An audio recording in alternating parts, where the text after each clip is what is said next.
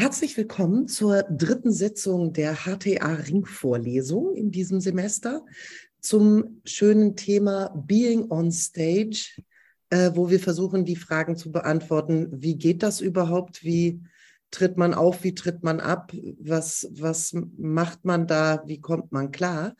Ähm, und jemand, der viele und vermutlich ganz andere Antworten auf diese Fragen hat als die meisten von uns, ist heute mein Gast, nämlich der wunderbare Martin Klausen, den ich schon sehr, sehr lange kenne. Ähm, eine Berufsbezeichnung für Martin Klausen zu finden, ist nicht so einfach. Äh, wir haben es hier mit den einfachen Begriffen Schauspieler, Performer und Regisseur zusammengefasst. Ähm, mit, er hat in verschiedenen Kompanien mitgespielt oder sie gleich gegründet, wo er dabei war, nämlich Two Fish, die gab es von 2000 bis 2012 und Martin Klausen und Kollegen von 2013 bis 2019. Huch, euch gibt es gar nicht mehr. Ähm, doch, oder? Nein, eigentlich nicht. Nee, also ah, okay.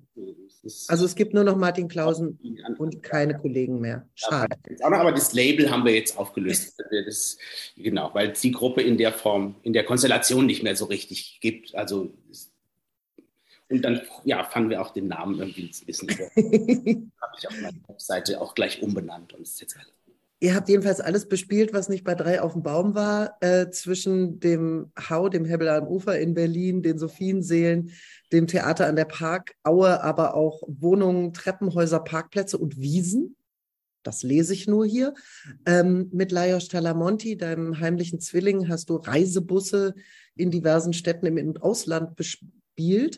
Und ähm, die Berliner Kollektive reißen sich um dich. Du hast mit Gobsquad, mit Shishi Pop und mit Nico and the Navigators, die kein Kollektiv sind, schon gespielt. Und seit 2014 bist du regelmäßig beim inklusiven Theater Tikva zugange. Außerdem beherrschst du sowohl die Alexander-Technik als auch das Saxophon. Herzlich willkommen in der HTA-Ring-Vorlesung. Hier zwei Büros, äh, den Flur runter. Äh, vielen herzlichen Dank für die Einladung. Und äh, jetzt finde ich unglaublich fortschrittlich, dass ich hier zu sowas eingeladen werde. Being on stage, als ob da, so, sonst sagt man, wie sagt man in Frankfurt, sonst fragt mich ja keine. Ja, so ist es normalerweise. Heute ist es Anester.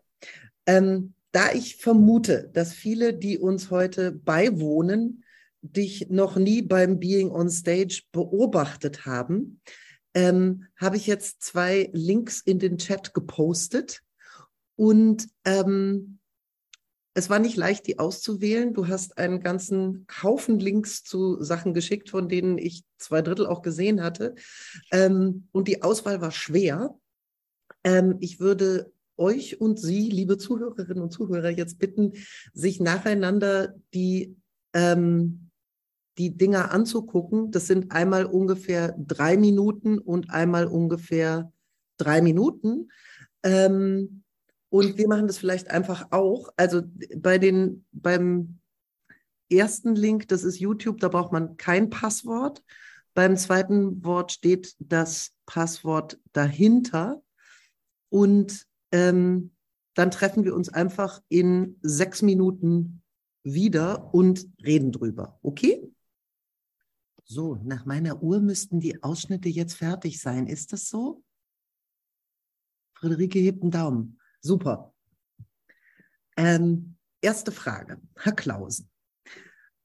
Was ich an deiner Kunst so bewundere, ist unter anderem das, ähm, du bist immer total unverwechselbar du auf der Bühne und trotzdem habe ich das Gefühl, ähm, es macht einen riesen Unterschied, mit wem du auf dieser Bühne bist. Also ich habe das Gefühl, du gehst extrem doll auf deine MitspielerInnen ein und ich frage mich, wie machst du das? Und gibt es sowas wie authentisch für dich?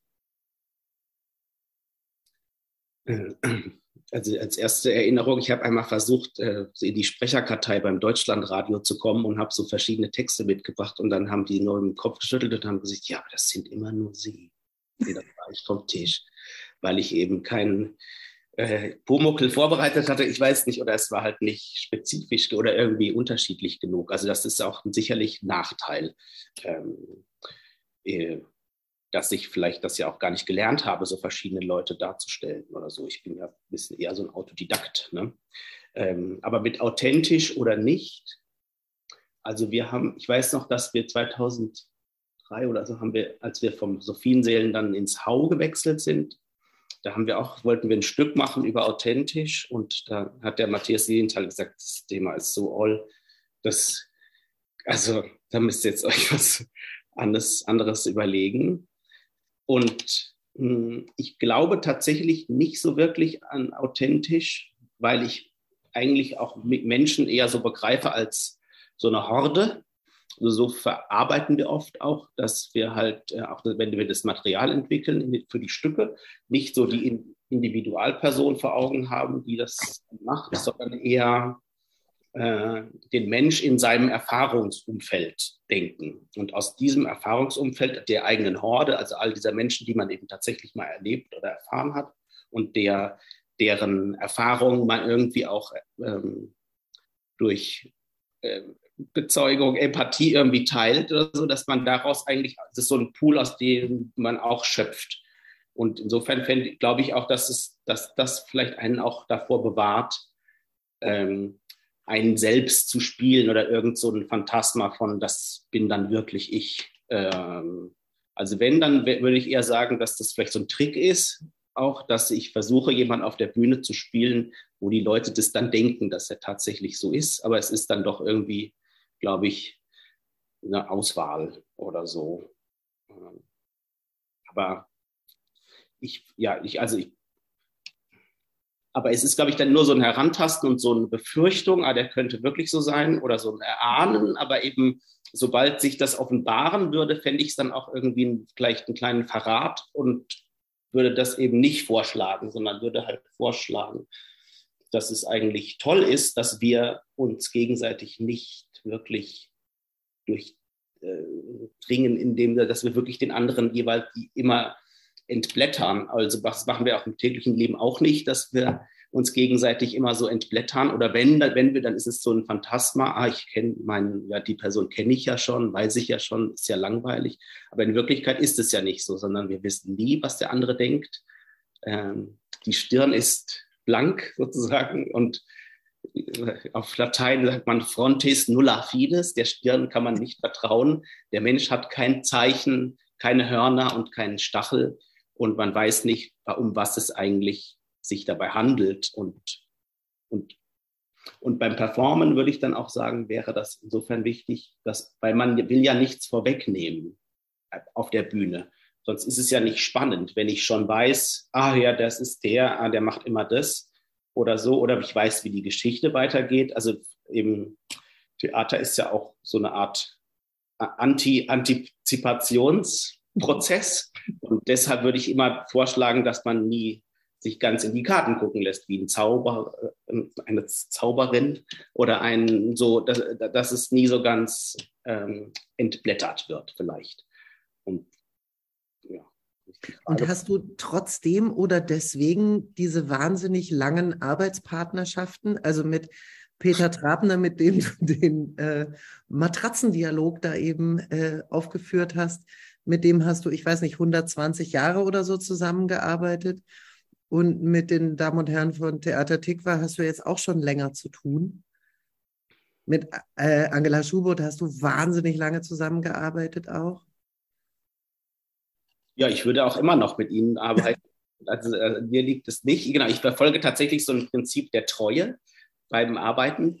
Äh, und äh, genau, weil ich ja, aber weil, also weil ich auch dran glaube an dieses so Zusammenarbeitsding und so und sich einzutunen und sich zu kennen und so, also weil wir haben immer viel über eben Wahrnehmung gearbeitet, das war immer so ein Grundparameter für auf der Bühne sein oder zu improvisieren und miteinander Material zu entwickeln. Und deshalb glaube ich halt irgendwie länger mal mit jemandem arbeitet, wenn man sich nicht abnutzt aneinander oder so oder dann oder in, in Gewohnheiten reinfällt oder neue Aufbauten findet füreinander, dann ist es, glaube ich, total fruchtbar, wenn die Leute, wenn man die Leute gut kennt oder wenn wenn solche Arbeitspartnerschaften stehen und nicht einfach immer, also weil das ist ja so, in anderen Märkten oder so gibt es ja das Prinzip von so Casting, ah ja, ich mache ein Stück, dann ja, der, der, passt auf die Rolle, der passt auf die Rolle oder so, oder man wird irgendwie zusammengestellt nach irgendwelchen Kriterien, dass alle ganz toll sind oder so, oder alle sind,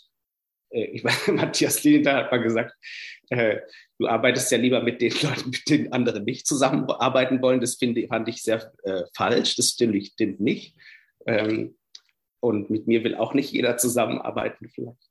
Aber ähm, ja, so genau, ich glaube, dass man auch miteinander aneinander wächst und aneinander eben miteinander übt halt und so. Und dass man dann wie eine Band oder so, die lange miteinander spielt, dass man dann mh, hm, irgendwann weiß, äh, was gut ineinander greift oder so. Genau, und der Peter ist eben jetzt ins Fernsehen verloren gegangen vor ein paar Jahren. Der, die, die konnten ihn besser bezahlen als ich. Und die Angela äh, hat dann ja ganz viel mit dem Jared Gradinger zusammengearbeitet. Äh, aber wir haben auch trotzdem immer noch mal was zusammen gemacht, obwohl wir die Gruppe aufgelöst haben. Und wir sind auch mittlerweile, also äh, immer noch miteinander befreundet und be gegenseitig beratend äh, am Walten. Du hast gerade gesagt, Peter Trabner konntest du nicht so gut bezahlen wie das Fernsehen. Ähm, interessant. Ich wusste nie genau und jetzt ist eine gute Gelegenheit, dich zu fragen, ähm, in eurer Arbeitsbeziehung zum Beispiel, aber auch in den anderen, bist du da der Regisseur? Bist du da in the lead oder äh, macht ihr das zusammen? Weil insgesamt ist es ja offenbar so, dass du beide Seiten kennst. Also man kann dich als, als Performer oder Tänzer oder so anheuern oder du heuerst andere Leute an und ich kann den Kunstwerken am Ende nicht ansehen, wer da Regie geführt hat oder wer, wer Chef ist und wer erledigen muss. Das ist natürlich schade. Also ich würde schon noch, dass da so ein Stil sichtbar wird. Ähm,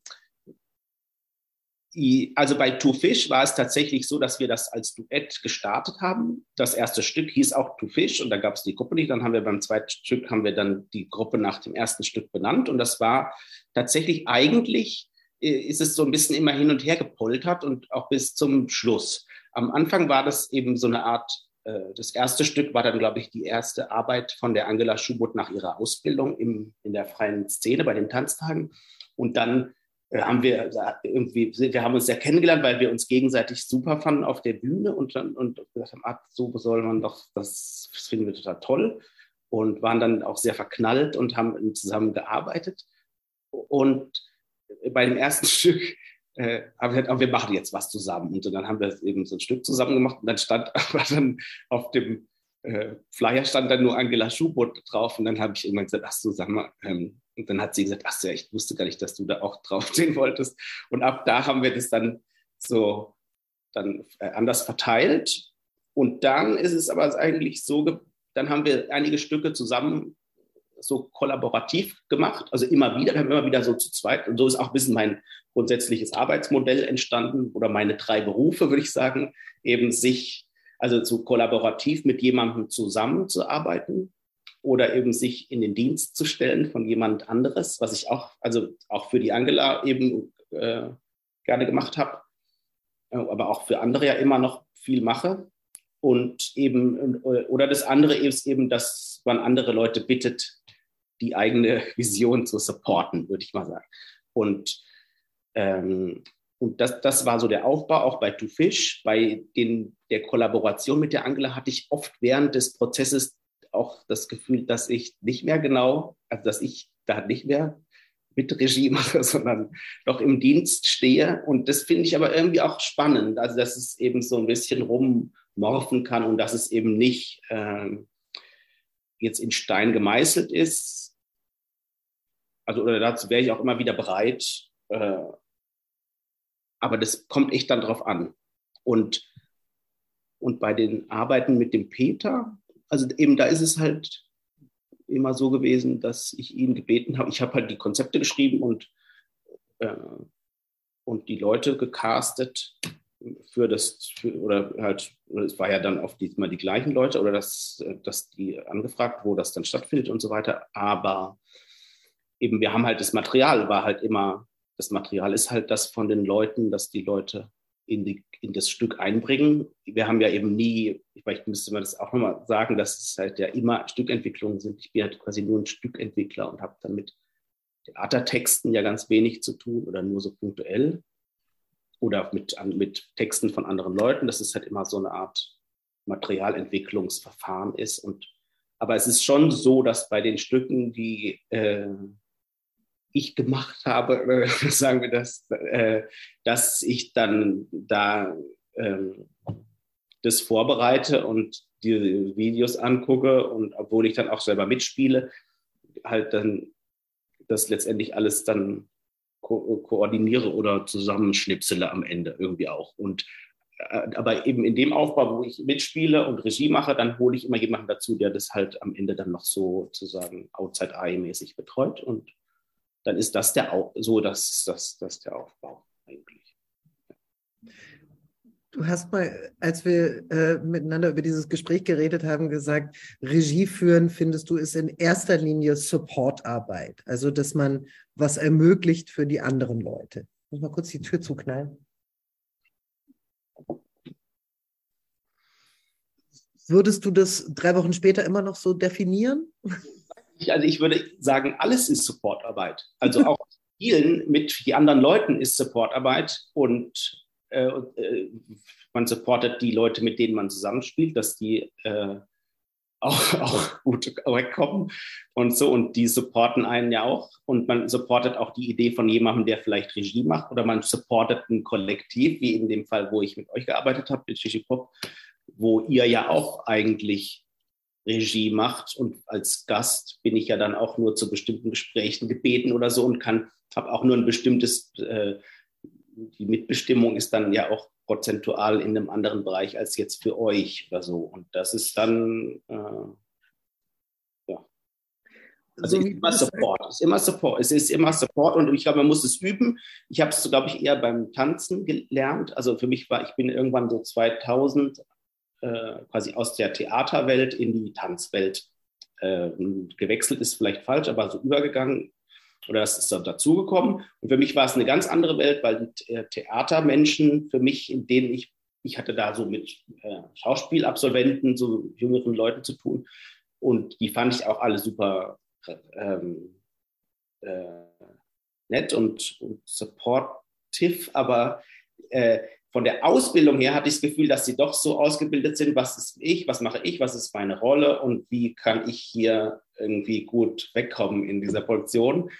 Äh, das ist, ja aber auch schon lange her. Mittlerweile ist es vielleicht auch total anders oder so in den Ausbildungen oder in dem Beruf. Das weiß ich jetzt nicht genau. Aber ich bin dann zu den Tänzerinnen gekommen und da war es eben eine ganz andere Atmosphäre, dass die Leute sich gegenseitig massiert haben oder zusammen alles so zusammen gemacht haben und es so eine ganz starke Verwobenheit gab, auch von der Wahrnehmung auf der Bühne und auch der Wahrnehmung im Proberaum und für den eigenen Körper und die Körper der anderen und die Stimmung der anderen. Und das hat, fand ich halt unglaublich bestechend. Und das habe ich dann versucht, in, die, äh, in meine Theaterwelt auch so rüber zu holen. Insofern ist, glaube ich, auch meine Regie, ähm, also ich hoffe schon, dass sie irgendwie stilistisch erkennbar ist eben. Und äh, aber ich weiß nicht, ich hatte da jetzt nie große Konflikte. Ja, bestimmt nicht ganz. Also schon manchmal, wenn man jetzt jemanden hat, der einen nicht so gut kennt. Also es gibt schon auch Konflikte, aber es ist doch, aber es ist, also weiß ich nicht, also ich, ich, ich habe jetzt letztes Spielzeit zum ersten Mal äh, Regie gemacht in so mit Schauspielerinnen, die ich gar nicht kannte. Wirklich so, äh, bitte inszenieren Sie dieses Stück, das ist die Fassung mal. Und das hat auch gut geklappt, aber ich habe da schon dann doch große Angst, weil die Leute, weil ich die Leute nicht kenne und weil weil ich halt, sagen wir, nie über so einen Widerstand arbeiten könnte. Ich könnte die, ich glaube, ich würde nicht funktionieren, wenn ich jetzt sagen würde, äh, ich habe da keinen Bock drauf und, du, und ich würde dann sagen, ja, du machst das, aber da würde bei mir nichts Interessantes rauskommen, ich bin ganz sicher. Bei anderen ja anscheinend schon. Die haben ja große Karrieren auf dieser Basis äh, vollbracht. Das ist, Wir glaub, sagen jetzt nicht wer. Genau, no, nee, das sagen wir nicht. ähm, so wie du das erzählst, klingt es, als ob äh, wahnsinnig schön klingt, oder? Genau. Bitte? Was? Klingt wahnsinnig schön. Klingt wahnsinnig schön, ja. Man möchte du sein. Und als wäre das gar nicht so ein großer Unterschied, ob man äh, spielt oder tanzt oder Regie führt. Das ist irgendwie, ähm, das sind nicht total unterschiedliche Jobs, sondern das sind nur so vage verschiedene. Ja. Ähm, nee, das finde ich nicht. Und die Angela Schul hat das auch immer gesagt. Ich gehe nach Hause, ich habe das Stück angezettelt ich muss am Ende dafür gerade stehen. Ich habe das Geld besorgt. Ich habe die Ankündigung geschrieben. Ich muss mir, ich habe die schlaflosen Nächte um diese Stücke und am Ende äh, hast und die anderen Leute haben halt äh, jetzt, wenn es nicht so ein kollektiver Aufbau ist, haben halt eben noch mal in einem anderen Stück mitgespielt und so. Und das ist schon eine ganz andere, finde ich auch eine ganz andere Nummer. Und ich genieße es total. Ich habe jetzt zum Beispiel spiele ich im Tikva als Schauspieler in der Produktion mit.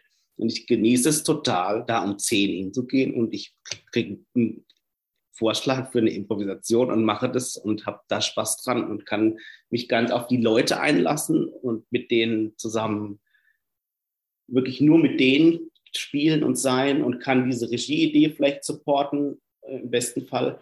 Aber ich, und dann gehe ich um vier heim und hole meine Kinder ab und mache was anderes und kann abends äh, kochen oder irgendwas und habe nicht irgendwie die ganze Zeit, oh Gott, und was mache ich morgen oder wie äh, soll ich es nicht vielleicht doch lieber so? Also es ist schon eine andere Arbeit, insofern, äh, also, aber genau, ich meine, bei euch ist es vielleicht nicht so erkennbar, in eurer Kollektiv ist es natürlich für alle dann so und alle haben vielleicht äh, die ein oder andere schlaflose Nacht oder die ein, oder andere Sorge, je nach Department, was sie haben. Ne? Also ja, und nach, je nach der Fähigkeit, sich Sorgen zu machen. Die schlaflose Nacht nicht zu machen oder eben doch. Ja. Da haben wir sehr unterschiedliche Talente. Das ist zum Glück gar nicht unser Thema heute. Ähm, ich höre auch auf, bei euch zu sprechen jetzt. ähm, danke.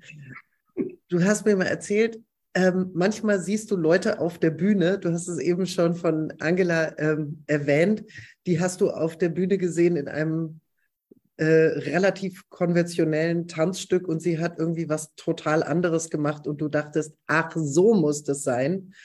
In einem anderen Zusammenhang hast du mal erzählt von einem äh, englischen Festival, auf dem du warst, wo ein Russe auf der Bühne sitzt und die ganze Zeit irgendwas erzählt, wovon du kein Wort verstanden hast, weil du kein Russisch kannst und dachtest da, ach, so muss man das machen. Und dann warst du neulich so nah dran, die Formel für auf der Bühne sein, wie geht denn das, ähm, entwickelt zu haben. Wie nah bist du heute dran? Jetzt fühle ich mich wieder so ein bisschen entfernt. Die Bühnensituation ist ja auch äh, jetzt so ganz zeitgenössisch und von moderner Absurdität geprägt. Da weiß ich jetzt gar nicht, ob ich da eine Formel entwickeln könnte. Hm.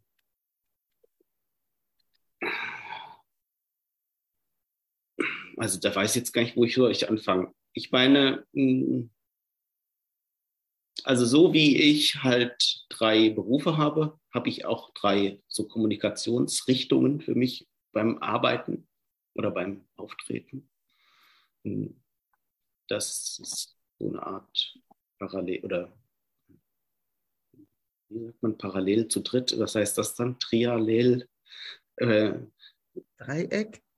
Nee, so drei Dinge auf einmal permanent immer stattfinden. Das ist so eine Art äh, Multitasking vielleicht gibt. Wie bitte? Multitasking? Ja, genau. Ja, es ist eigentlich vielleicht wie beim Buto, da ist es ja auch so, dass es, äh, dass es so verschiedene, äh, ich kenne das nicht so gut, aber da ist es ja, glaube ich, dass die Leute so verschiedene Ebenen gleichzeitig auch ansteuern. An, ne? Also es gibt was für die Füße eine Aufgabe und der Kopf macht wieder was anderes und die Gedanken machen was anderes. Und das ist eigentlich eine tolle, reizvolle Aufgabe, so parallel zu arbeiten. Das machen wir auch oft, dass es so eben eine unterschiedliche Beschäftigung für den Körper gibt und nochmal eine andere Beschäftigung für den Text und vielleicht nochmal eine andere Beschäftigung für den Raum äh, oder den. Also ich würde, ich grundsätzlich sagen, dass ich immer versuche zu verhandeln zwischen mir selber noch irgendwie zuzuhören und äh, das zu mögen, was ich, was ich selber mache, glaube ich, aber auch zu den anderen Mitspielerinnen zuzu, das mitzukriegen, was die machen und, und auch mitzukriegen, dass das Leute mitkriegen, die das angucken, ja, in der Auftrittssituation jetzt oder so. Oder bei einer Probe ist, gucken es ja auch oft Leute an. Und dann hast du auch diese Dreifaltigkeit der Kommunikation, die immer irgendwie am Walten ist. Und also das aber nee, jetzt habe ich mich verfutzelt. Du hast also eigentlich. Wo, wo, die erste Zahl von deiner Formel ist eine 3. Ja, das ist ganz klar. Das ist das, genau. Und ich habe ja viel so mit Improvisationsleuten. Also das, meine Schule ist, glaube ich, äh, ja eher die Improvisation, glaube ich, oder von der Ausbildung, dass ich viel mit äh, Improvisationslehrerinnen ähm, zu tun gehabt habe. Und die denken halt schon, glaube ich, sehr wahrnehmungsmäßig. Also wenn du jetzt ähm, auf eine Bühne gehst und was improvisierst. Also ich finde ja so bewundernswerte Menschen für mich und ich, weil ich das selber auch also nur ganz selten mache, wirklich mit nichts und blank auf die Bühne zu gehen und äh, zu gucken, was passiert. Vielleicht für viele ist das vielleicht eine Horrorvorstellung, aber vielleicht haben auch manche Leute noch nicht keine guten Leute gesehen, die äh, das toll machen. Ich habe so ein Grund, so ein Urerlebnis ist, dass ich äh, auch vor, vor 20 Jahren oder so habe ich äh, jemanden im Hau auf der Bühne gesehen, der hat, da habe ich gedacht, ah, das war ein tolles Stück oder so. Und dann habe ich im Nachhinein erst erfahren, alles ah, war improvisiert. Das war, und das fand ich halt total ähm, faszinierend, dass das geht. Weißt du noch, wer das war? Äh, das war Julian Hamilton. Ja. Kenne ich gar nicht. So, ja, das ist so ein, äh, genau. Aber also mir geht es auch bei Rosalind Crisp so oder bei Andrew Morrish oder anderen Leuten, die eben aus dieser Improvisationswelt kommen. Ähm, ja, dass ich das total faszinierend finde und die haben dann eben äh, sowas. Ich glaube, dass die halt so sehr wahrnehmungsmäßig denken, äh, wie also dass sie in ihrer eigenen Wahrnehmung, in ihrer eigenen Erinnerung im Kontakt sind und daraus eigentlich mit Material generieren. Aber sie sind auch irgendwie damit in Kontakt, wie die Leute das gucken und wie Motive wieder auftauchen und wie, ähm, ja, sie haben gleichzeitig noch wie so eine Art Arbeitsspeicher, der vielleicht dieses produzierte Material noch irgendwie zwischenspeichert und sie merken irgendwie, ah, sie haben jetzt das gemacht und haben dann so einen dynamischen Verlauf und ähm, ah, ich weiß jetzt, was du meintest mit der Formel. Ja, also ich habe neulich, habe ich gedacht, ähm, da sagt ja, äh, oder es gibt ja den, diesen Satz, all the world is a stage, ne? Und das haben, haben, also ich weiß nicht, viele von uns ja immer so gedacht, als äh, ja, die, die spielen ja alle nur uns gegenseitig was vor und so und es ist ja alles nicht echt oder so. Und, und, und da habe ich neulich einmal gedacht, ob es nicht anders ist. Und zwar ist, wir haben, also so wahrnehmungsmäßig wird uns ja die ganze Zeit ähm, was so vorge vorimaginiert, dass wir uns vor, äh, dass wir Dinge wiedererkennen und sagen, ah, die habe ich, diese Tasse habe ich jetzt eben da gehört, äh, geholt aus diesem äh, eurem oder ich, ich weiß, dass es eine Tasse ist und so weiter.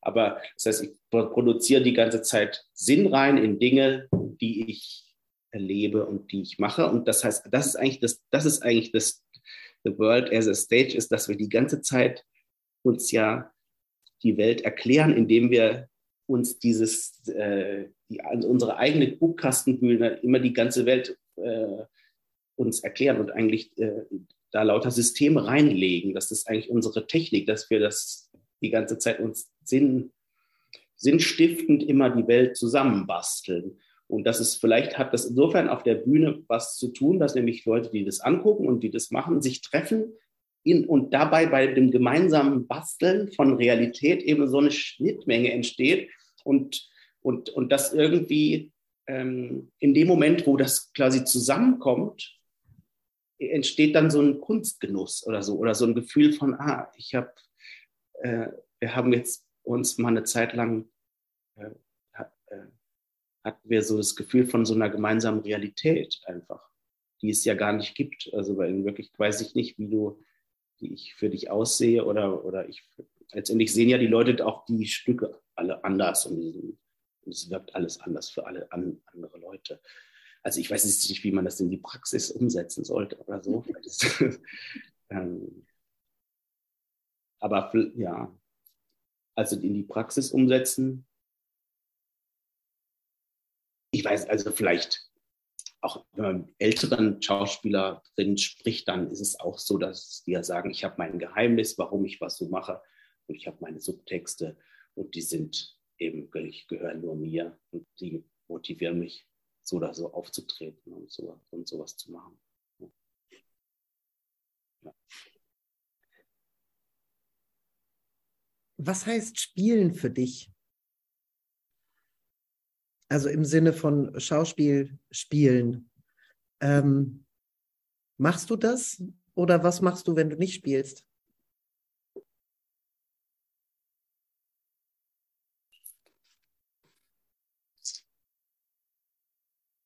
Also ich weiß es wirklich nicht, was Spielen ist. Äh, oder es gibt, weiß nicht, es gibt ja auch tausend so Spieltheorien oder so. Manchmal habe ich vor, äh, ich fand das so lustig, was, äh, äh was die Barbara Nüsse hat, die von der Situation erzählt, wo die gesagt haben, wann transfigurieren sie denn? vor der Aufführung. Das fand ich super. Und sie hat gesagt, ja, gar nicht. Also ich mache das nicht.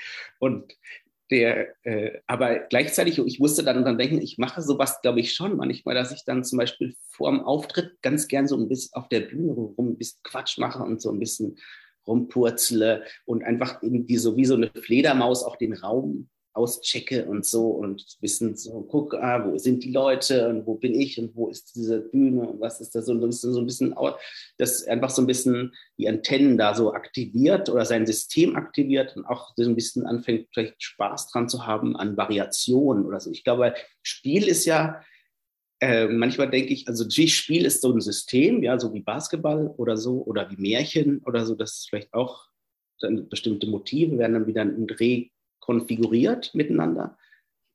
Aber Spiel ist ja auch zum Beispiel, dass ich was habe, wo was locker ist, dann sage ich, das hat Spiel.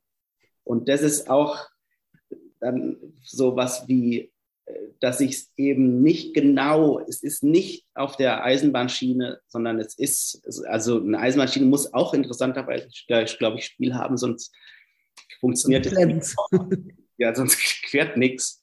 Genau, und wenn es zu viel Spiel hat, entgleist bekanntlich. Das gibt es ja auch bei Stücken und bei Improvisation. Und es ist auch immer ein Punkt bei Inszenierungen. Immer dieses Ding, es gibt immer diese problematische Stelle von, wie präzise soll das werden oder wie viel lässt man das locker. Und es gibt immer, äh, das ist immer eine Verhandlungsbasis und man muss sich irgendwie darüber einigen, auch, glaube ich, so ein bisschen oder irgendeinen Common Sense finden, wo es auch nicht okay ist, aus der Rolle zu oder aus dem Material rauszugehen und so. Hm. Ich habe lustigerweise den ersten Stück mit Peter Traben 1996, äh, glaube ich, hat er das ganz anders gespielt, als er es geprobt war. Und ich fand es unmöglich und habe ihn dann so gehauen hinter der Bühne beim, in so einem Nebenzimmer. Und so. Das würde ich jetzt heute nicht mehr machen, aber. Aber wichtige Frage: Darf man seine Kollegen hauen? Also ja. im Nebenzimmer. Auf der Bühne finde ich auf jeden Fall. Ja, im Nebenzimmer nicht, nee. Also ist es, äh, ja, also finde ich im Nebenzimmer nicht, würde ich nicht sagen. Aber manchmal gibt es vielleicht Punkte, wo man ein bisschen streng sein muss oder wenn Leute sich was nicht zutrauen oder so dann, und, und, und gutes Zureden nicht hilft, dann kann man schon sagen, du kannst dir diesen Text merken, natürlich kannst du das. Und, äh, aber das ist aber eher gutes Zureden als Hauen. Ja, ja, natürlich. ich spreche von 1996. Also, ähm, aber das, also das meine ich mit Spiel ist, glaube ich, äh, das ist wirklich ein, dass ich sage, ich fahre die gleiche Straße. Wenn ich jetzt einen Text habe oder ich habe oder eben oder eine Bewegung oder irgendwas, dann fahre ich die gleiche Straße entlang irgendwie, weil ich die Straße ist irgendwie vielleicht vorgegeben mit dem mit dem Material und mit den ganzen Verabredungen mit der mit, mit, mit den Mitarbeiterinnen. Aber die, mh, hm, Aber wie ich die Straße heute fahre, kann ich halt doch, da habe ich eben ein bisschen Spiel und in dieser Variation und es kommen ja auch andere Leute und ich habe einen anderen Tag und es ist immer und ich muss das dann irgendwie äh, so einen Weißabgleich machen oder so würde ich es nennen zu meiner eigenen ähm, Tagesverfassung und zu der Tagesverfassung der Mitwirkenden und zu dem Publikum. Das sind auch eben und so habe ich, weiß nicht, zum Beispiel, ich habe ja ein Stück, jetzt äh, ein Kinderstück, habe ich seit zwölf Jahren, glaube ich, 220 Mal gespielt, glaube ich, oder so. Und ich fand es nicht einmal langweilig, weil es eben, aber, und das liegt an diesem Spiel, dass es halt ein bisschen, ähm, weiß nicht, aber jemand in der klassischen Musik wird es vielleicht auch sagen, er hat es auch und spielt es nicht wie ein Roboter, sondern eben hört sich selber zu. Also das ist ein bisschen so beim Musikmachen auch ein Punkt. Äh, du musst es dir ja auch selber anhören, was du spielst, auch jede Übung, die du machst und selber mögen, jede Tonleiter, die du spielst, eben selbst äh, ist nicht für irgendwann mal dann eines Tages, sondern es ist für jetzt immer alles für je jetzt und es muss dir jetzt gefallen, es, es muss jetzt richtig sein, eine C-Dur-Tonleiter zu spielen und sich schön anfühlen irgendwie auch oder richtig und äh, ein guter Schrei sein.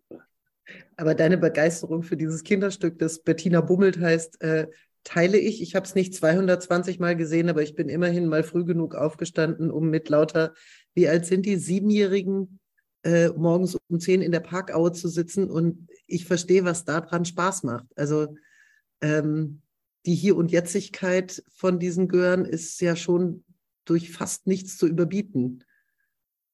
Ja, ja, absolut, ja. Und, und, und dann ändert es sich ja auch und manchmal ist es eben gemischtes Publikum mit Erwachsenen und Kindern gemischt und dann ist es wieder ganz anders, weil beide Gruppen anders reagieren. Jetzt im Sommer bei der, haben wir bei der Fusion das Kinderstück nur vor Erwachsenen gespielt. Da waren, glaube ich, 100 Erwachsene oder 200 und nur drei Kinder. Und das war auch äh, ein gutes Stück. Also, und die haben das auch total abgefeiert.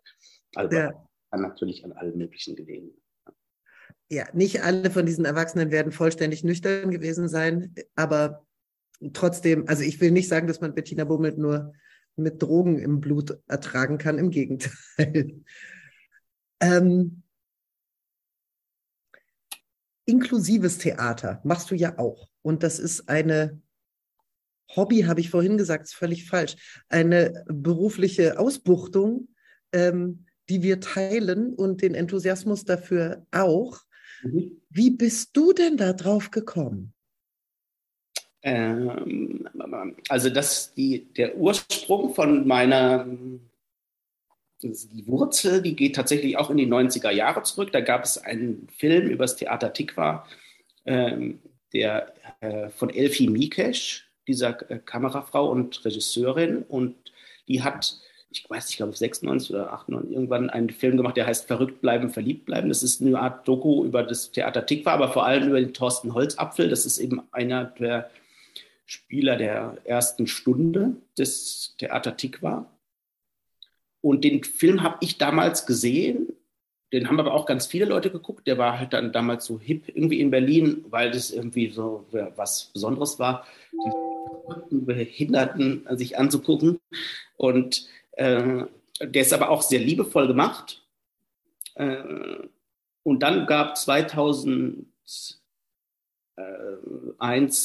012 oder so, hat das Theater Tikva hatte nicht keine eigene Spielstätte. Das hat es ja erst so seit zwölf Jahren jetzt mit dem English Theater in der Medizinstraße in Kreuzberg. Und äh, 2001, glaube ich, oder so, waren die eben auch in den Sophiensälen. Und da habe ich auch und ich war da mit den Navigators und Lubrikat und auch mit To Fish, glaube ich, auch schon. Und habe sehr viel in den Sophiensälen gespielt äh, und, und auch sehr viel angeguckt, was da lief. Und das Tick, und dann habe ich eben den Thorsten Holzapfel und viele andere äh, Tikva-Spielerinnen da aus dem Film auch wieder gesehen. Und ich weiß nicht, wie mit der Angela U-Boot damals haben wir das angeguckt und haben, dann haben wir, das ist jetzt über 20 Jahre her, und das irgendwie ist mir neulich wieder eingefallen, dass wir damals gesagt haben, also die Leute sind ja total super und wieso sind die nicht am BE oder so oder am, wieso spielen die nicht, wieso spielen die jetzt mit in dieser ähm, Gruppe untereinander äh, also so äh, sozusagen 100 Prozent ungemixt und so. Das fanden wir irgendwie dann auch weil, oder ich weiß, ich, ich mochte das damals nicht ganz so. Und, und, und lustigerweise ist es ja. Und dann gab es eben 2014 oder so, äh, es gab schon mal irgendwann so, ein, so, eine, so, ein, so, eine, Anfrage dann, vielleicht 2012 oder 2013, was zu machen mit dem Tick war. Da konnte ich aber irgendwie nicht. Aber da gab es diese Öffnung einfach des Tick war, vom Tick war die, die, und der Wunsch einfach die Stücke zu mixen und äh, eben, dass die inklusive, dass die, der Gedan inklusive Gedanke ist, eben so eine Begegnung zu schaffen und eben eine Art, ähm, äh, genau, immer so ein Mix aus diesem Ensemble. Das Theater Tikva hat ja mittlerweile 40 äh, Künstlerinnen, die da arbeiten und in dieser Werkstatt und auch aus diesen 40 Personen eben die Stücke äh, ähm, besetzt werden und ja. Und dann habe ich irgendwie, ich glaube auch über die Angela, habe ich gehört, es wird jemand gesucht, der ein Duett macht mit dem Thorsten Holzapfel, den ich ja jetzt schon seit eben den 90er Jahren aus diesem Film kannte und aus den, von den so vielen Serien auch von der Bühne. Und dann habe ich da hingerannt äh, zum Theater Tikva und habe dann sehr laut geschnipst und gesagt, ich will das unbedingt machen, dieses Duett. Und das, ja, und das war dann äh, so mein Entree da drin. Und dann bin ich eben auch nach denen treu geblieben oder habe dann auch gerade mit dem Thorsten Holzapfel, mit dem habe ich eben, glaube ich, insgesamt fünf oder sechs Stücke mittlerweile gemacht. Und auch mal eben außerhalb vom Tick war zwei, dreimal was gemacht. Und genau, wir sind irgendwie, ja, seitdem, genau, das ist ein bisschen schade, dass wir äh, vielleicht kann man das nochmal irgendwie nachher reinstellen, weil das Duett mit dem Thorsten Holzapfel heißt Subway to Heaven weil der so ein großer Fan von der U-Bahn ist, auf der ganzen, allen U-Bahnen auf der ganzen Welt. Und vielleicht gibt es auch vielleicht einen, einen oder anderen Clip. Ähm, wir haben das Stück mit dem Thorsten Holzapfel, eben das älteste von den Tikva-Stücken, das haben wir vor zwei Jahren äh, nochmal in Russland oder anderthalb Jahren in Russland gespielt auf einer Tour. Und das war diese Russland-Tour im Ural, die war äh, gekoppelt mit einem anderen russischen auch Duett, inklusiven äh, äh, Theaterstück. Und, und da habe ich ein, einmal, und er, dieser Regisseur der, von, diesem russischen, von der russischen Produktion, der macht immer Publikumsgespräche nach der, nach der Vorstellung und äh, und der, ich wusste so ein bisschen auch vom Gerd Hartmann der ja auch mal in Russland inszeniert hat, so ein bisschen von dieser Entwicklung der inklusiven Theaterarbeit in Russland, dass das auch so ähnlich wie im, in Deutschland auch eben so ein bisschen versetzt vielleicht von dieses, ja, sich halt sehr stark verwandelt hat. Also wenn man heute zum Beispiel diesen Film anguckt mit dem Thorsten Holzapfel von 1996, selbst dieser eigentlich ja liebevolle und wache und tolle Blick von der Elfie Mikesh wirkt heute halt so ein bisschen, immer noch ein bisschen tüttelig oder irgendwie oder betulich eigentlich. Und das fand, und als wir dann das Stück gemacht haben, 2014, haben wir dann auch nochmal geguckt und haben gedacht, irgendwie ist es abgefahren. Man kann das aber jetzt gar nicht mehr, man würde diesen Film komplett anders machen, zehn Jahre später oder 20 ja, oder 15 Jahre. Und, und in, ähm, und in Russland war es eben auch, also dann äh, habe ich plötzlich gedacht, warum mache ich eigentlich inklusives Theater und so? Ich, weil ich wollte eigentlich nie inklusives Theater. Ich habe nie eben 2001, als ich diese Stücke, hätte ich auch schon ähm, damit sagen können, ah, ich will das unbedingt machen, äh, weil eben aus Schlingensief hat ja auch Leute, Menschen mit Behinderung gehabt oder so und das ist ja super spannend oder so. Aber das habe ich nie gedacht. Aber, äh, und ich aber was ich dann in Russland habe ich irgendwie plötzlich gedacht, ach so, ich glaube, weshalb ich das mache, ist, weil das äh, ein Gebiet ist, was sich so stark verwandelt und was in so einem Move ist einfach und äh, und und und, und, äh, und habe auch diese Arbeit im Tikva oder auch äh, in anderen inklusiven Kontexten immer als eine Fortbildung für mich auch betrachtet, in, im Sinne von andere Sachen wahrnehmen, andere Wahrnehmung wahrnehmen, andere, aber in so einem selbstreflexiven Ding eigentlich. Also ja, so zu gucken, was für genau, wer bin ich und verändere ich mich eigentlich auch nochmal. Und ähm, das Gegenteil von, von betulich und onkelig ist ja die Szene, die Tikva-Szene, die wir äh, eben in, äh, wo wir eben den Link hochgeladen haben, am Ende von, wie heißt das Stück, möchten Sie noch Nein, danke? Genau. Ähm, wo alle Leute, die vorher, ähm, also alle, die schwarz tragen, haben vorher im Rollstuhl gesessen und ähm, ihr habt dann ja praktisch eine Bewegungsmethode, nämlich mehr oder weniger über den Boden rollen, ähm, entwickelt, die, wie mir während ich noch mit runtergeklappter Kinnlade auf diese Szene geguckt habe, auffiel, die die Bewegungsmethode oder Fortbewegungsmethode ist, die alle Anwesenden äh, können. Wie, wie kam es zu dieser Szene? Wer kam auf die Idee, die Leute aus ihren Rollstühlen rauszuschütten und auf den Boden zu legen und zu sagen, roll mal darüber?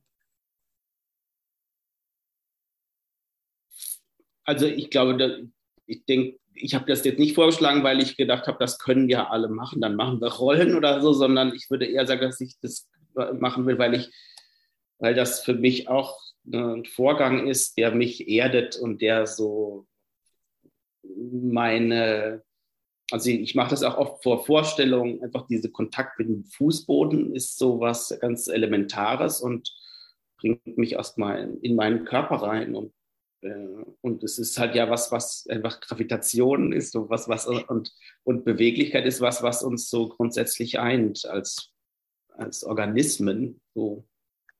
Ich glaube, das war so das Ding, weil es, das Stück ist ja so eben ganz viel in, in so einer merkwürdigen Kulturwelt von Fine Dining für Spastiker im Grunde. Also das ist auch so in so einer kulturellen Absurdität, ähm, aber, aber irgendwie auch Korrektur fast, sozusagen, dass wie die goldenen äh, die, die, goldenen Löffel sollen, soll, soll, sollen diese Leute bekommen und nicht, äh, äh, so, und nicht nur bestimmten Leuten vorenthalten sein.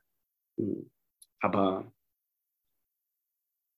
ich meine, ne, geht, in dem Stück ging es ja auch so um die, die sogenannte Krüppelbewegung, also diese Protest aus den Anfang der 80er Jahre gegen auch die Betüttelung der Behinderten,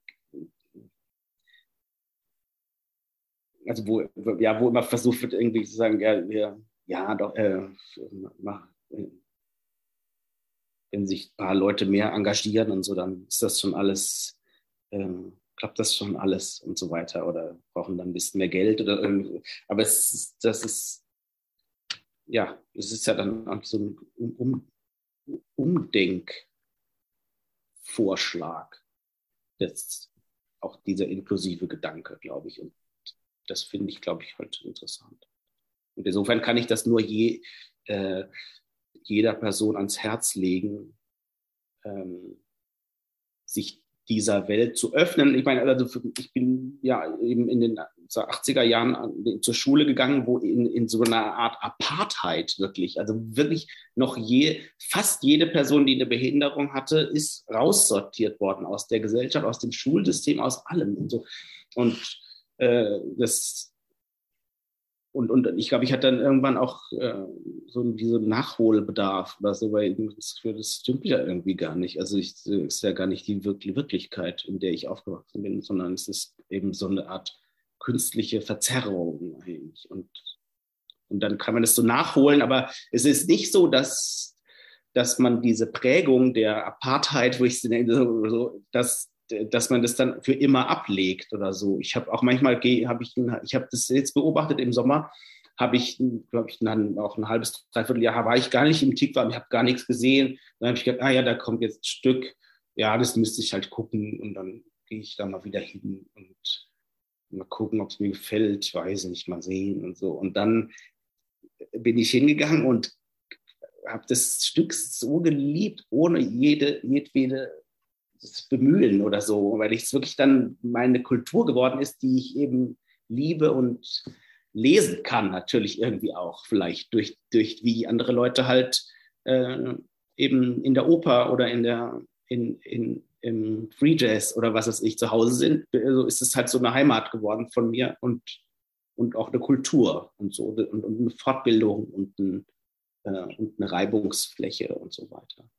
Und, aber das heißt nicht, dass es eben äh, dann plötzlich keine Probleme mehr gibt oder so, oder dass das alles easy ist oder so, weil die Behinderten sind ja ganz normale Leute, wie, wie, wie, die Nichtbehinderten auch, die eben auch Nerven und auch äh, ähm, Probleme plötzlich kriegen oder nur an sich denken oder Gewohnheiten entwickeln und alles äh, Schrecklichkeiten, die Menschen ohne Behinderung haben, haben die auch. Also das ist insofern ist, also ich hoffe, ich sage jetzt nichts falsch. Nee, also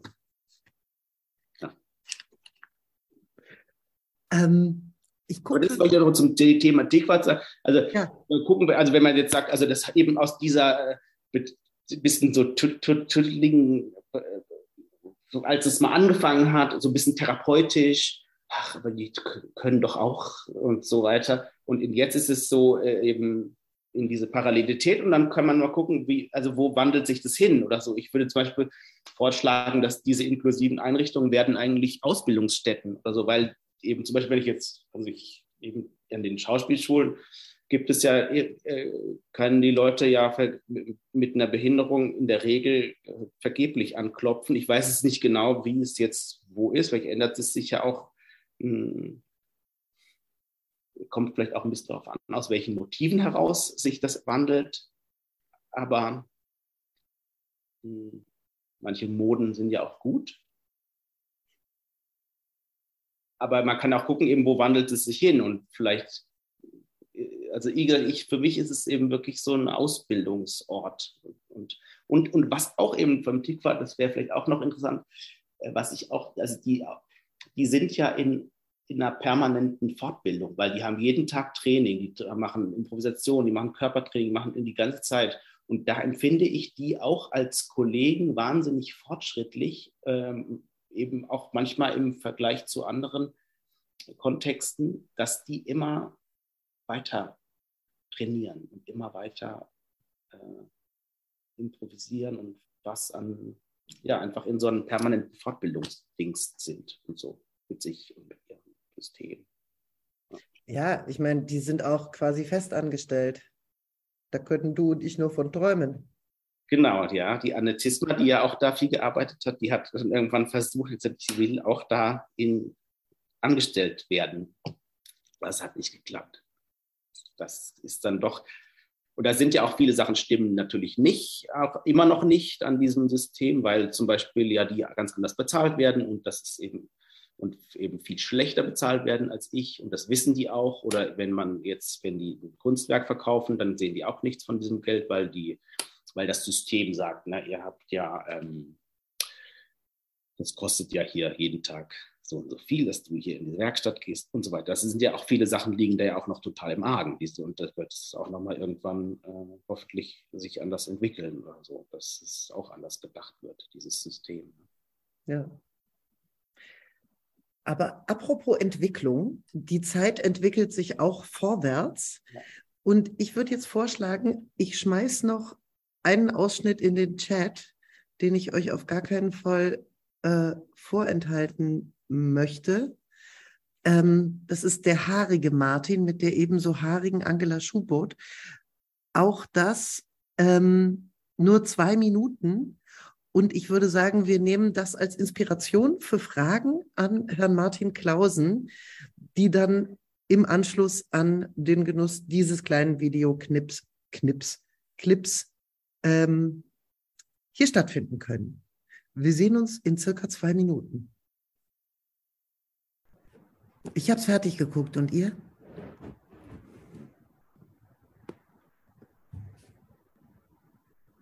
Ja. Okay. Gibt es Fragen von irgendwem an den Herrn Klausen?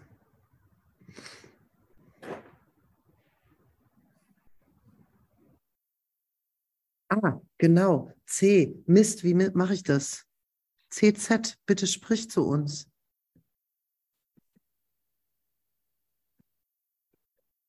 Wer ist das? Ja, hallo. Äh, werde ich denn gehört? Ja. Okay? Super. Ähm, ja, vielen herzlichen Dank für äh, die äh, Gedanken und für das Gespräch. Ich habe jetzt tatsächlich ähm, es kurz geschafft, in ähm, das äh, erste Vimeo-Video ähm, hineinzugucken. Ähm, und da bin ich zufällig äh, auf einer Stelle so rund um Minute neun gelandet. Da heißt's aus dem Mund von, ich glaube, ich darf du sagen, Martin, oder? Heißt ähm, die Vorstellung, dass ich, um irgendetwas zu verändern, etwas lernen muss, das lehne ich ab. Und ähm, das leitet irgendwie so ganz gut zu einer Frage über, die mir jetzt so die ganze Zeit durch den Kopf geschwirrt ist. Und zwar, wo zogst denn die Grenze zwischen Ausbildung und Profession für dich? Weil du hast recht dezidiert die ganze Zeit von einer Ausbildung äh, gesprochen, die du über die Improvisationslehre irgendwie erfahren hast. Aber dadurch, dass die ja nicht irgendwie institutionalisiert ist, würde ich, würde mich interessieren, wo denn da der Abschluss quasi für dich lag. Nie, also das gibt es nicht, glaube ich. Also äh, ich habe nicht das Gefühl, ausgebildet zu sein oder also oder also manchmal gibt es so Punkte, so, wo ich dann denke, ah ja doch, ich habe also natürlich hat man so eine Erfahrung oder was ich meine mit Fledermaus oder so, man hat so eine Antennen, Antennen äh, Schulung bekommen, aber ähm, also ich habe ja die einzige, ich habe eben eine Zeit lang Theaterwissenschaft und Kulturwissenschaft studiert und so. Ich habe aber immer halt sehr viel gespielt und das geht halt immer weiter und habe dann diese Alexander-Technik-Ausbildung gemacht. Das ist ja so eine, eine der, dieser introspektiven Körpertechniken. Und ähm, ich meine, wenn du einmal sowas gemacht hast, dann, das ist so ein bisschen auch wie so, vielleicht wie so eine körperliche Variante von der Psychoanalyse, dann, äh, was auch ein, natürlich ein intensiver Eingriff in deine Persönlichkeit ist, und manchmal habe ich auch das Gefühl, dass ich so künstlerisch noch ein bisschen das abarbeite, diesen Eingriff, obwohl der jetzt schon 20 Jahre fast her ist. Aber das heißt aber, dass du eigentlich in so einem Ding bist, ich will auch nicht sagen, lebenslanges Lernen, oder das ist auch so eine Formel, die man vielleicht dann auch gar nicht mehr so hören möchte, aber, aber es ist dann mehr, oder manchmal fühle ich mich näher an so einer spirituellen Reise oder so und es geht dann so weiter. Also aber, aber dass sie jetzt irgendeine Ausbildung ähm, abgeschlossen wäre oder so, das würde ich jetzt, das habe ich jetzt nie das Gefühl gehabt, ehrlich gesagt. Aber ich weiß nicht, ob das deine Frage beantwortet. Also ich finde es auch uninteressant irgendwie. Ich finde es, also wenn jetzt irgendwie jetzt jemand kommt und sagt, äh, also weiß ich nicht, jemand hat mal gesagt, wenn Leute sagen, ich habe da seit 30 Jahren Erfahrung mit, das kann auch sein, dass die Leute 30 Jahre lang die gleiche Erfahrung immer wieder gemacht haben und keine andere. Und das ist natürlich ein bisschen problematisch dann. Weil wie sollst du dann miteinander kommunizieren in einer Bühnensituation oder überhaupt bei irgendeiner Arbeitssituation? Und, und, und ich kann auch nicht mit mir selber immer also die gleiche Erfahrung machen. Und wenn, manchmal hat man das Gefühl, äh, ah, ich habe das noch nie so gedacht, ich habe das noch nie so gesehen. Manchmal hast, dann gibt es so kleine Indizien, wo ich dann denke, okay, vielleicht äh, ist da tatsächlich auch noch was am Walten und so und am sich verändern, hoffentlich. Ja? Ohne dass man auch so einen Veränderungszwang oder so, ich meine, es ist natürlich ja auch so ein modernes kapitalistisches Ding zu sagen, wir müssen uns alle immer fortentwickeln und das alles und so. Aber das ist natürlich auch immer die Frage, für wen machen wir das und für welchen Markt und was ist der Sinn von dem Ganzen von so einer Entwicklung oder von irgendeinem so Ding. Also das würde ich dann auch immer empfehlen, zu gucken, wo, für, für was mache ich das eigentlich? Also, und das ist ja dann auch so eine Sinnfrage oder so eine Sinnstiftungsfrage. Aber vielleicht ist es eben Weltaneignung und Support oder irgendwie sowas, würde ich sagen, oder und immer, dass sich so Türen öffnen. Und aber vielleicht sind das jetzt auch Plattitüden, die ich sage. Aber eben, das, also manchmal habe ich immer wieder so in Etappen man denkt, eigentlich so habe ich es wirklich noch nicht gesehen oder es entblättert sich was oder so. Und dann habe ich das Gefühl, ähm, dass das Arbeiten, vielleicht bleibt man aber in dem Moment gerade stehen, das weiß ich nicht.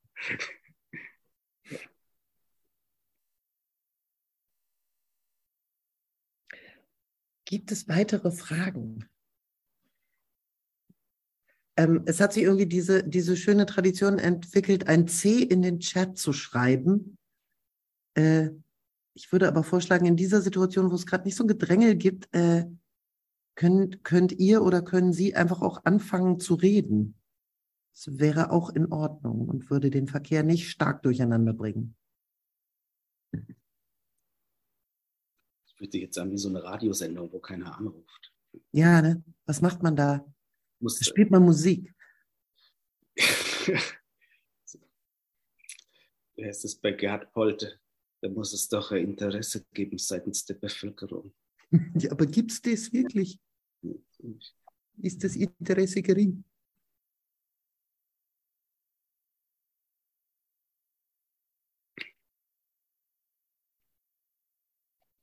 Was können wir noch? Können wir noch was? Können wir noch was erzählen oder so?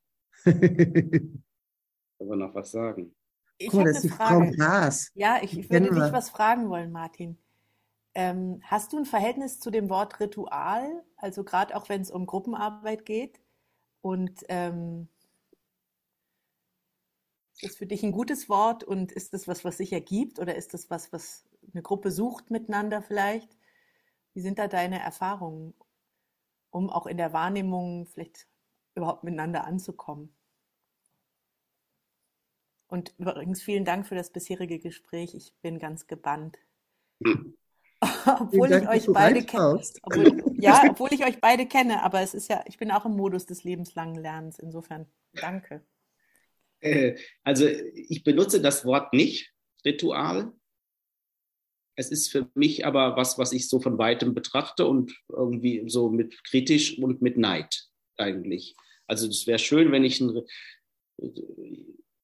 wenn ich ein Ritual hätte. Also äh, jetzt zum Beispiel, ähm, ich habe im Mai eben mit Leuten vom, die ja eher aus dem Stadttheaterbereich kommen, gearbeitet und dann ist es natürlich nicht so leicht, so eine körperliche Action-Ebene da zu verkaufen. ne? Das ist, ist, kann man sich ja auch passieren, dass man sich da keine Freundin mitmacht und so weiter. Und das äh, äh, und da mu muss man sehr, ähm, oder ich habe hab da das Gefühl, auch wenn es dann tatsächlich zum Beispiel da durchaus Dankbarkeit gab für das, was ich da mitgebracht habe, an Information oder auch an Training oder Übungen oder Beschäftigung mit sich und seinem Körper, das äh, hatte ich doch immer das, vielleicht aber auch so eine Angst leicht, oder vielleicht habe ich auch ein paar Traumata durch solche Begegnungen, wo Leute ähm, mit Improvisation oder auch mit, mit sich mit dem eigenen Körper beschäftigen, da so eine grundsätzliche Abneigung dagegen haben oder das eben äh, finden, dass das in die Irre führt oder so, was ja auch sein kann oder, vielleicht, oder, für, oder für die dann auch zutreffen kann und stimmen kann. Hm. Insofern, aber da habe ich dann das Gefühl, ich muss das tatsächlich auch so äh, Echolot, Fledermaushaft wirklich dann zu gucken, ist jetzt der richtige Moment, das, ich glaube, ah, jetzt oder sage ich den richtigen und jetzt gehen wir da mal rein. Und dann äh, gibt es dann so Momente, eben, weiß nicht, eben sich mit den eigenen Füßen zu beschäftigen oder mit der Sehne vorne, die sofort von dem Unterschenkel vorne in die Füße geht, oder das loszulassen oder in den, mit den Füßen den Fußboden anders wahrzunehmen, was ja für viele, die eben vor allem sprechen, sind die Füße dann total weit weg und, und, und sind nicht so präsent oder so. Und ich finde es halt doch total wichtig, dass auch bei Goethe oder so sprechen halt mit Füßen, dass mit Füßen gemacht gesprochen wird und oder mit diesen, mit den Fußgelenken und mit so einer Durchlässigkeit in den Füßen und für den Raum für, den, für, für die Gravitation. Und dann muss er schon gucken, insofern würde ich nicht sagen, dass da, also, aber vielleicht komme ich da noch mal hin oder so, dass so ein, so, so ein Ritual zu bilden oder so. Ich habe mich das nie getraut, weil ich dann, äh, weil ich den Widerstand oder so, ich, oder vielleicht, man, sicherlich kann man mit einem Ritual auch so Widerstände umschiffen, aber ähm, ich habe das mich nie getraut, auch ein, Re ein Oder anders, Anders gefragt, vielleicht nochmal, weil dein, ich finde, ich erlebe sehr stark, dass dein, also wenn ich dich treffe oder auf der Bühne sehe, dass dein Wesen, das, also wenn man mit dir auch so privat spricht, finde ich, das ist ja so ein bisschen ansteckend, diese Ruhe, die du mitbringst. Aber ähm, gibt es einen Trick, zum Beispiel auch als Gruppe überhaupt in der Wahrnehmung füreinander sich zu öffnen? Also sozusagen, wenn du jetzt beschreibst körperliche Arbeit mit dem Boden und den Füßen, dann beginnt ja möglicherweise auch so eine Ich spüre mich selbst Reise, die auch sicherlich gut ist, aber für so einen kreativen Prozess miteinander ist ja dann auch interessant, wie entsteht eigentlich der Kontakt und ich bin nicht das Zentrum dieser Veranstaltung, sondern ich möchte möglichst viele Bindfäden, imaginäre Bindfäden zu allen hier aufbauen. Also gibt es da so eine, gibt es da irgendwas aus deiner Trickkiste, was du verraten möchtest? Also ich meine, das habe ich schon, aber bevor ich mit der Alexander-Technik in Kontakt bei den Navigators zu 98 haben wir schon aneinander gearbeitet, so ein bisschen so Feldenkreismäßig und so weiter. Also dieses so, dass eine Person liegt und die andere ähm, bewegt und die kann sich entspannen und so weiter. Das finde ich immer total hilfreich und und, und da muss man aber auch nicht so sanft miteinander sein. Und ich finde immer Kontakt ist total super. Irgendwie immer, ich würde immer versuchen, dass die Leute mal sich übereinander drüber rollen und auch mal so einen Hund machen und übereinander so, sich aufeinander drauflegen. Und ich habe auch viel Material entwickelt in so einer Situation, dass zum Beispiel eine Person liegt und an der wird, die wird irgendwie behandelt, eher nett, aber vielleicht auch mal ein bisschen so grenzwertig oder so. Und dann guckt man, was die so textmäßig und Lust hat zu erzählen, vielleicht zu einem bestimmten Thema. Und dann, also das äh, wäre auf alle Fälle eben, ja, dieses Ding. Also das habe ich immer, ich mache viel mit Gelenken, also diese ganzen, die eigenen Gelenke gut zu kennen und immer wieder neu auszuchecken, mm, sich selber zu massieren. Ich, so, ich finde, und ich mache sehr viel mit Sehen, mit panoramischen Sehen äh, und Tiefe und Farben wahrnehmen, mit Hören. Also das ist so wirklich so eine Formel. Und äh, sehen, hören, Körper sein heißt das für mich oder Körper werden auch äh, so und, und, und, und den Modus wechseln und eben in den äh, den, den, die, dieses die Introspektion oder das Körperliche halt dazu zu nehmen. Eben, ich weiß, genau, also ich weiß auch noch, dass ich vor 20 Jahren oder habe ich beim Auftreten gedacht, nee, das darfst du nicht machen, irgend sowas mit, da bist, bist, da verlierst du deine Präsenz, dann bist du nicht mehr da. Du darfst natürlich immer nur nach außen und gucken, wie so und äh, das sein. Und das ist auch ein Mut zu sagen, äh, vielleicht für, äh, ein bisschen Überwindung oder zu sagen, ach so, ich habe aber meinen Atem und ich bin zum Beispiel ein schlechter Atmer, sage ich mal so tendenziell. Da muss ich dann mal irgendwann ran und gucken, wie, was mache ich, was kann ich da ändern und so, weil ich das Gefühl habe, ich bin eigentlich nicht so gut da drin. Aber kann ich zum Beispiel meine, durch die Durchlässigkeit meiner Füße wahrnehmen oder meines unteren Rückens oder mein, von meinen Rippen, wie sie sich durch den Atem bewegen, von meinem Genick, ja vor allem an meinem Kiefer und trotzdem raus sein und präsent und die Leute mitkriegen und den Raum mitkriegen und laut sein und schreien und nicht rumwälzen oder irgendwie voll in die Vollen gehen. Natürlich, wenn wir introspektiv werden, dann äh, werden wir oft ja klein und schwach oder wir, wir schmelzen zusammen und haben das Gefühl, wir haben keine Power mehr. Aber das glaube ich nicht. Ich glaube, wir, es ist mal beides. Und ich gehe nach da und nach da und gewinne Kraft aus diesem Löse, sich los, loszulassen. Weil nichts ist schrecklicher als gestemmte Power, der irgendwie, mh, hm, naja, also so, wo man irgendwie auch sich selbst äh, nicht mehr hören kann beim Gefühle produzieren. Oder ich weiß nicht genau. Das wäre auch jetzt nicht so richtig gehabt, gemacht haben. Äh, was ist, sind Gefühle, ne? wäre auch noch ein Punkt, aber oder na. Bevor wir das rausfinden, was Gefühle sind, fragen wir nochmal Ingo Diel, was er fragen wollte. Hallo Martin, schön dich äh, wieder zu sehen. Guten Tag. Ähm, was mich nochmal interessieren würde, du hast am Anfang diese drei Berufe ähm, äh, äh, so wunderbar voneinander abgegrenzt, beziehungsweise im, äh, eigentlich abgegrenzt, äh, so wie ich es verstanden habe, die Regie vom Spielen, beziehungsweise was das, für, was das für dich ausmacht, praktisch in dieser unterschiedlichen Rolle zu sein. Und äh, so beim Zuhören habe ich das Gefühl, dass diese Bereiche doch sehr stark ineinander greifen, egal von welcher Rolle aus du ähm, an, an, einer, äh, an einem Projekt, an einer Produktion beteiligt bist.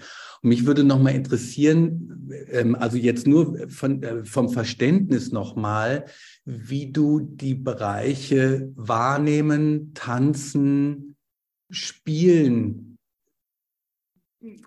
zusammen verstehst, aber vielleicht auch in einer Abgrenzung voneinander, um, das, um, um deine Perspektive darauf, ähm, ähm, aus, äh, auf die Erfahrungen, die du damit machst, nochmal ja, noch anders nachvollziehen zu können. Also wahrnehmen, tan ähm, wahrnehmen, tanzen. Also, ich, weiß, ich finde halt, äh, ich habe immer versucht, dass man sich so als Gesamtorganismus begreift, auch auf der Bühne und irgendwie haben wir ja so ein bisschen die Gewerke getrennt manchmal und dann gibt es irgendwie Gesten und es gibt Mimik und es gibt Stimme und Sprache und es gibt eben Bewegung und es gibt Tanz und es gibt und dann gibt es genau Tanz und Bewegung. Das ist auch wieder was wird auch wieder getrennt ja von manchen Leuten und, und, und das.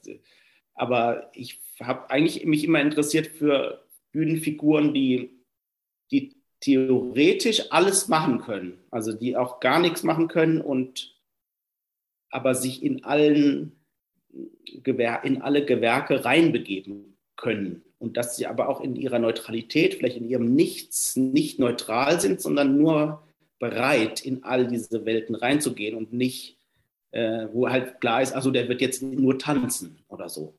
Und, ja. und woher kommt dann das Bild der, der drei Berufe? Weil ich hab, hatte es so verstanden, dass praktisch Tanzen, Spielen, Regie führen, dass das so die drei Berufe sind. Nee, die drei Berufe sind ähm, sich zur Verfügung zu stellen für die Vision von einer anderen Person oder selber eben sowas anzuleiern, ein Projekt, was dann vielleicht in sowas mündet, was Leute Regie nennen, äh, oder eben zu kollaborieren. Also das ist der dritte Beruf, dass man eigentlich sagt, äh, wir können doch mal zusammen was machen und äh, oder wir, wir, wir, was ich eben auch immer wieder mache und was auch schwierig ist, also oder von, und auch Leuten sehr schwer fällt. Ich meine, jemand, der 20, 30 Jahre Regie gemacht hat, ähm, wird nicht unbedingt so einfach äh, mit jemandem kollektiv oder, oder als Kollaboration ein Stück ähm, zu inszenieren können. Das ist für Leute sehr, sehr schwierig. Ja, so wie Leute eben auch, ist ja für Leute schwierig. Manche Leute denken, ja, sie haben ähm, ja 30 Jahre Regie gemacht, jetzt können sie auch auftreten oder so. Aber es ist nicht der Fall, sondern, also, sondern oder manchmal geht es, manchmal nicht. Oder, Leute, oder manche Leute denken eben, sie inszenieren jetzt oder so, weil sie so viel gespielt haben. Und dann merken sie, dass das auch, dass sie die Arbeit doch nicht so geil finden. Das habe ich auch immer wieder gehört. Und das ist eigentlich auch cool, zu sagen, ja, ach so ist diese Arbeit. Also, also schwierig ist ja, wenn ich das nicht respektiere, diese anderen, diese anderen Bereich, ne, und sage, ja, auftreten, das können ja alle oder so, oder Regie ist ja jetzt gar nichts, also das kann ja, kann ich auch oder so. Das ist, finde ich halt nicht, sondern es sind ja auch immer Erfahrungen, die man sammelt. So. Ja. Aber das sind die drei Berufe. Mhm, danke. So, ich gucke schon wieder auf die Uhr und muss feststellen, 19.58 Uhr, das ist wow. genau noch Zeit Ach. zu sagen, äh, am 24. November, oh Gott, alle, die es besser wissen, korrigiert mich, ist die nächste HTA-Ring-Vorlesung. Und da haben wir den bezaubernden Tony Ritzi zu Gast, einen ehemaligen Foresight-Tänzer und jetzt seit vielen Jahrhunderten Solo-Performer, Spitzentänzer und ähm, wahnsinnig lustiger Typ. Ähm, Martin, möchtest du ein letztes Schlusswort sagen oder mir einfach jetzt auf dem Flur entgegenlaufen? Ich will dir entgegenlaufen, also ich, mir fällt jetzt auch nichts mehr ein. das ist doch ein Wunsch, dass irgendwie das mal so dann aufzuschreiben, weil es eben, wie gesagt, diese Frage ja noch nie gab und, äh, so, und vielleicht mache ich das mal irgendwann. Und so ein bisschen ähm, das zu versuchen, genau. Und wenn ich es schaffe, dann schicke ich es euch. Super. Vielen herzlichen Dank. Äh, auch an euch, die hier so tapfer zugehört und geschaut und sich mit den Links rumgeärgert haben. Ähm, und bis zum nächsten Mal, wenn es wieder heißt, die HTA Ringvorlesung. Tschüss.